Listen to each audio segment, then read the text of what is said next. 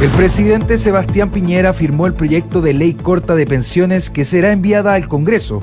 La iniciativa aumenta a 178.958 pesos la pensión básica y amplía la cobertura del 60 al 80% del pilar solidario de los pensionados, entre otras disposiciones. El mandatario señaló que la ayuda es necesaria, pero que no tiene que comprometer las pensiones futuras, palabras que se dan en pleno debate de un cuarto retiro al cual el gobierno se opone.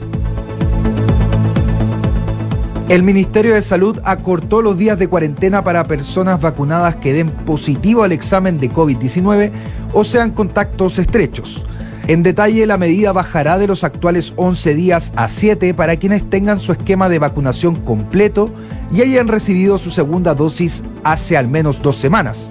En este sentido, el confinamiento depende de su estado de inmunización y quienes resulten ser contacto estrecho o den positivo al coronavirus, pero que no tengan sus dos dosis o se hayan vacunado, deberán realizar 10 días de cuarentena, ya que se trata de personas que tienen más probabilidad de contagiar a otros por su carga viral. Todo esto lo señaló la subsecretaria de Salud Pública, Paula Daza.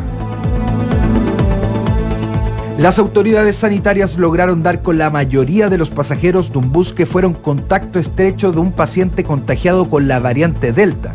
La Ceremi del Maule aseguró que son 54 que ya se encuentran aislados y que faltan solo 10 personas del bus Andimar que viajó desde Santiago a Curicó. Por ahora se señaló que quienes faltan están ubicadas y que se dedicarán a ver la trazabilidad de los contactos estrechos con tal de determinar nuevos casos de la variante.